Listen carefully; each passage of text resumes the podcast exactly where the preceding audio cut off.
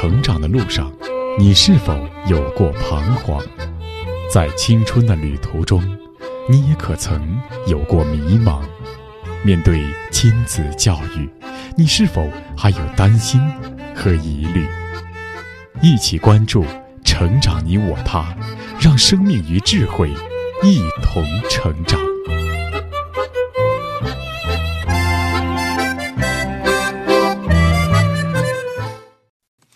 愿生命与智慧一同成长。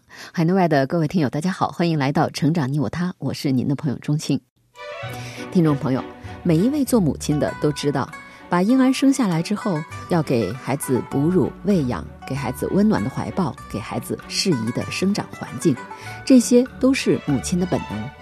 但是对于孩子身体各项机能的发育的时间表，或者说发育的敏感期，以及如何配合这些敏感期去养育孩子、去哺育孩子，这些知识母亲需要了解吗？又了解多少呢？在传统上，很多人的育儿基本上都是靠经验，可能也正因为这样，一些正确的经验能够传递下来，而一些教育的误区也同样会传递下来。因而，对于人体机能的科学探究，其意义就在于从科学观察和实验中去发现养育的规律，让父母能够遵循科学的规律来养育孩子，才不至于浪费上天所赐予人类的生命的礼物。比如，脑科学的研究就注意到了人类婴儿与动物幼崽相比，出生之后很大的差异就在于大脑的继续生长的空间。就像以色列学者尤瓦尔·赫拉利在他的《人类简史》一书中所提出的观点：人类本应该怀孕二十一个月才算是足月，但是现实是怀孕十个月就分娩了，所以人类婴儿都是早产儿。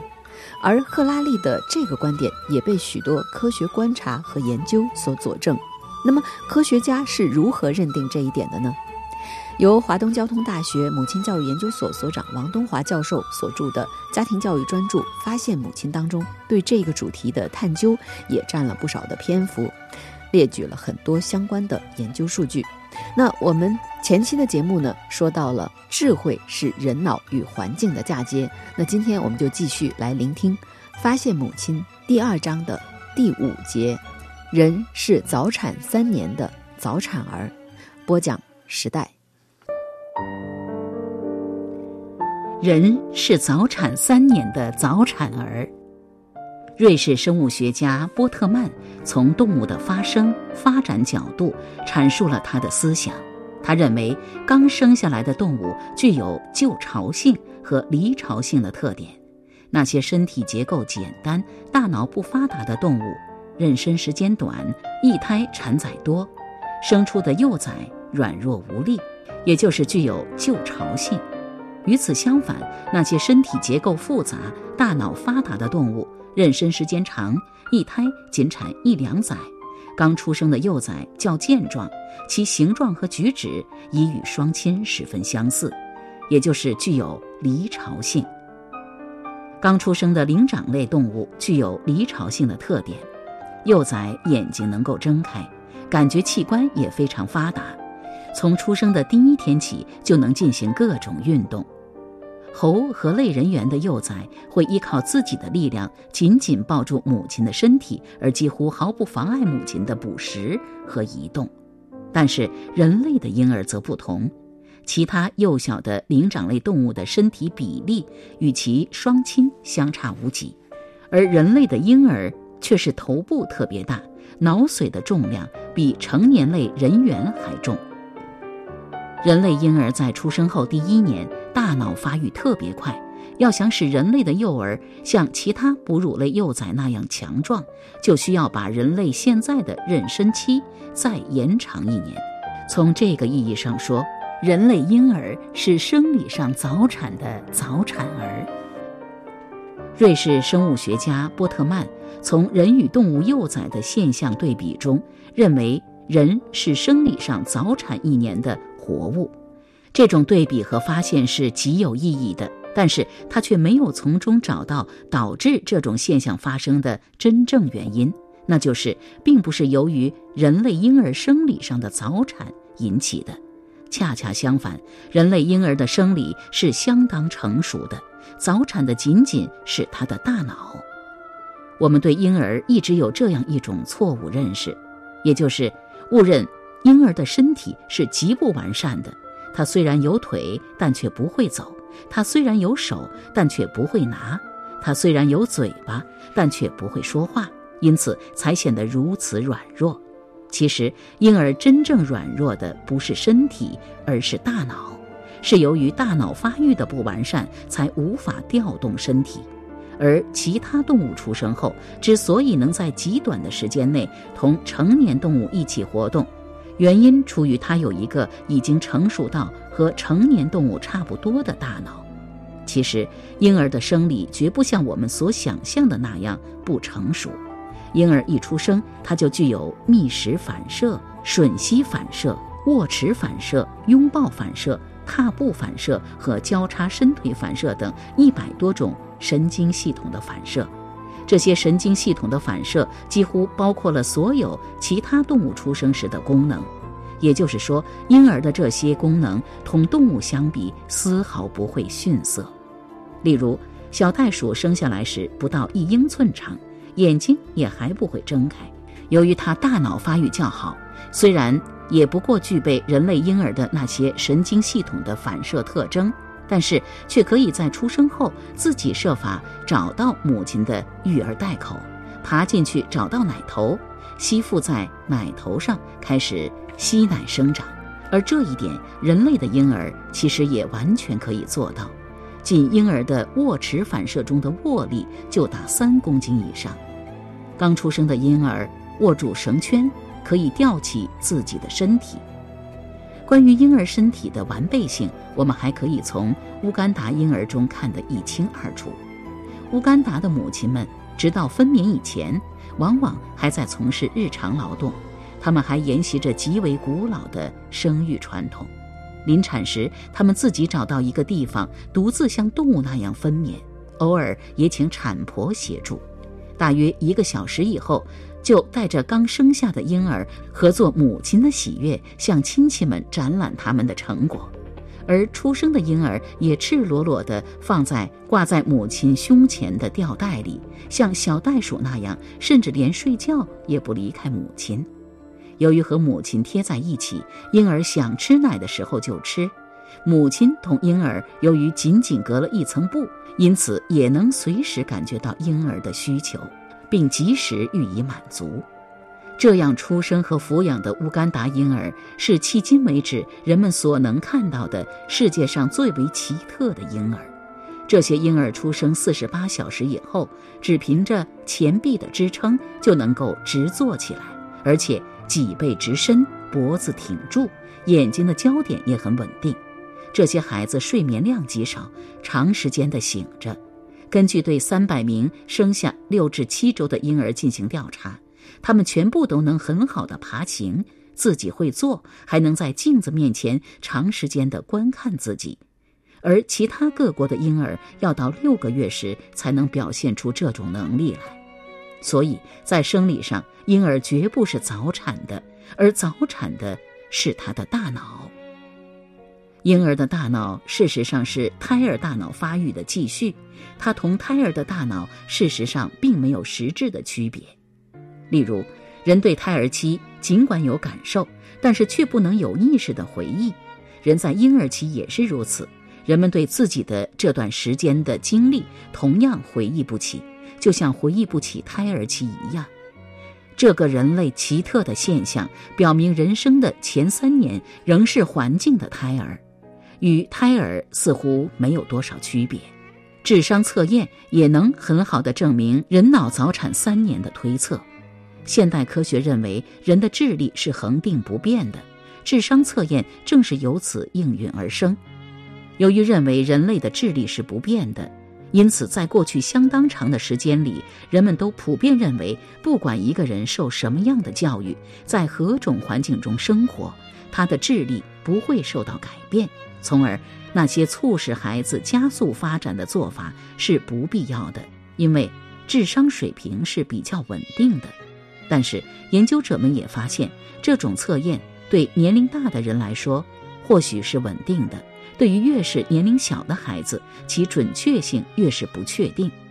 例如，一项对一百五十二个孩子从一岁零九个月到十八岁期间的智商进行多次测试的实验，其中有两个孩子的智商增加了七十分和七十九分。对学龄期的孩子的测试表明也是如此。至于学龄前孩子更是如此，如两岁孩子的智商值和他五岁时的智商之间只有很少的联系。而到十几岁时，几乎智商与小时候就没有什么联系了。为什么对于越小的孩子，智商改变的幅度越大呢？有些人认为是智商测试本身不完善，也有一些人认为对婴幼儿设计的智商测试，其测试重点在于婴幼儿的运动能力，而这与随后的智力并不一定有直接关系。但是这种智商值的变化。为什么就不是说明了孩子实际智力的变化呢？对于三岁前的孩子，应该说他的智力还没有发展起来，就如去测试胎儿的智商一样，怎么可能得出比较准确的数值呢？婴儿在出生的时候，大脑还远远没有发育完成，所以需要在父母的养育和亲密接触中逐步发展完善。形成具有人类特征与智慧的大脑，这种互动和生长在头三年尤其关键。而人类大脑的这种生长特点，在瑞士心理学家让·皮亚杰为代表的建构主义心理学流派的描述中被称为“建构”。建构主义心理学认为，儿童是在与周围环境相互作用的过程中，逐步建构起关于外部世界的知识，从而也使自身的认知结构得到发展的。而这一观点也恰恰与前面所提到的智商测试的结果是相吻合的。也就是说，年龄越小的孩子，智商测试的准确性越小，因为孩子的大脑在不同环境中与环境互动而产生的智力变化，年龄越小变化越大。而这种变化如果在孩子三岁前形成，甚至是影响终身的。而这一现象。在一些因为特殊原因离开了人类环境的婴幼儿的身上，就表现得尤为明显。那接下来，我们就继续来听科学家们的观察和研究。对一出生就因各种原因离开了母亲抚养，被带到荒野环境的婴儿的研究结果也能说明，人的大脑不仅是早产的，而且这种早产还是有时间限制的，那就是三年。超过了三年，人的大脑基本发育成熟，可塑性大为减少。越是年幼，大脑的可塑性越强，以至于能强到变成兽类脑的地步。一九四零年，美国人类学家金格在其《野人及其在极端孤立的环境中生活的事例》中，把与母亲分离、被带到荒野环境的婴儿称为“野生儿”，分为三类。第一类是被刚生育不久而又失去了幼崽的野兽从正在哺乳的母亲那里叼去喂奶长大的野生儿。这一类最著名的例子便是印度的狼孩。当狼孩被发现时，大的卡马拉约八岁，小的阿马拉约一岁半。牧师辛格把他们带回来，并试图把他们进行教育。开始时，他们用四肢跑。夜里做狼嚎，表现出十足的狼性。一年后，年幼的阿马拉患病死去，但卡马拉活到了十七岁。在这九年时间里，他基本上摆脱了狼的习性，但焦急时还是用四肢爬行。卡马拉没有能够真正掌握语言，他只学会了五十个词汇。第二类是被人遗弃。迷入荒原或森林，靠自己的力量独自一人生存下来的年龄稍大一点的野生儿，这一类最著名的例子是法国南部阿威隆发现的野生儿。这个孩子被捕获时大约十一二岁，据推断，他至少是在四五岁甚至更早的时候就已进入了森林。发现后，经神经病学家皮奈尔检查。认为这个野孩子的行为和精神状态如同白痴，例如他的视线极不稳定，不能凝视任何对象，对音乐和无论多大的噪音都没有反应，发音器官处于全哑状态。但是经过六年多的教育，孩子的各种感觉机能接近正常。经过心理测定，认为达到了六岁儿童的平均智能。第三类是被丧失人性的关起来，在极端恶劣的与社会隔绝的环境中活下来的孩子。虽然同前面两类有些不同，但是由于从小处于隔离状态，因此也可以看成是野生儿。这一类最著名的例子是巴登大公国的王子卡斯巴豪瑟，他出生后不久就在一次宫廷事件中被调包，被带出皇宫并关了起来。开始他由一个性格忧郁的女人抚养，还算受到了正常的教育，但三四岁以后就被关进一个黑暗狭窄的地下室里，每天由一个男看管随便扔给他点食物和水。虽然他从未看清楚这个人的面貌，但这个人曾教他说过几句话，甚至还教他写过字。他十七岁被放出来时，智力还如同幼儿，但在收养他的道默教授的耐心教育下，他开始学习书写、绘画、算术等等，甚至还在人们的帮助下开始写过去生活的回忆录。遗憾的是，五年后遭暗杀身亡。死后解剖的结果是，他的脑袋比一般人要小，但小脑发展的特别大，大脑皮层的视觉区也发展的比较充分。为什么相似的经历，结果却不相同呢？心理学家格塞尔曾对这三类野生儿的智力发展进程进行了一个比较，认为由于狼孩卡马拉。从小脱离了人类社会，在狼窝里度过了大脑发育最关键的八年。尽管回到人类社会较早，并在九年的人类社会生活中，经过人类文明的教育，逐渐恢复了人性，但大脑的发育受到了严重限制，因此致死智力也只有三四岁儿童的水平。在法国阿威隆的森林里发现的野生儿，虽然没有受到野兽生活的影响。但也同样生活在与世隔绝的环境里。他在四五岁之前就已脱离人类生活，十一二岁才回到人类社会。经过六年的教育和训练，智力达到了六岁儿童的水平，直到四十岁病故。而巴登大公国王子卡斯巴豪瑟在三四岁以前的生活基本上还是正常的。关押期间还同一个人接触，甚至学过简单的绘画和写字等。虽然再回到人类社会较晚，已经十七岁了，但一旦回到人类社会中来，再加上良好的教育和训练，智力和心理状态很快就基本上恢复了正常。野生儿的事实及研究充分表明，在人的一生中。出生以后的头几年是形成正常个性和生理机能最重要的时期，此时脑的正常发育，特别是周围环境的影响，决定了他今后心理发展的方向。他事实上仍然处于胎儿期，从母亲的胎儿变成环境的胎儿，如同试管婴儿一样，不过是换了一个环境，最后还是将受精卵植入子宫里一样。由于人脑如更高级的电脑，它有着强大的兼容能力。这时，植入狼的环境子宫就成了狼孩，植入了熊的环境子宫就变成了熊孩。但是，一旦过了这三年，人脑就从环境子宫里分娩出来了。这时的大脑就已基本成熟，而不再会发生大的变化了。这就是为什么卡斯巴豪瑟。横井庄一等能够很快适应人类生活，而狼孩卡马拉等不能适应人类生活的根本所在。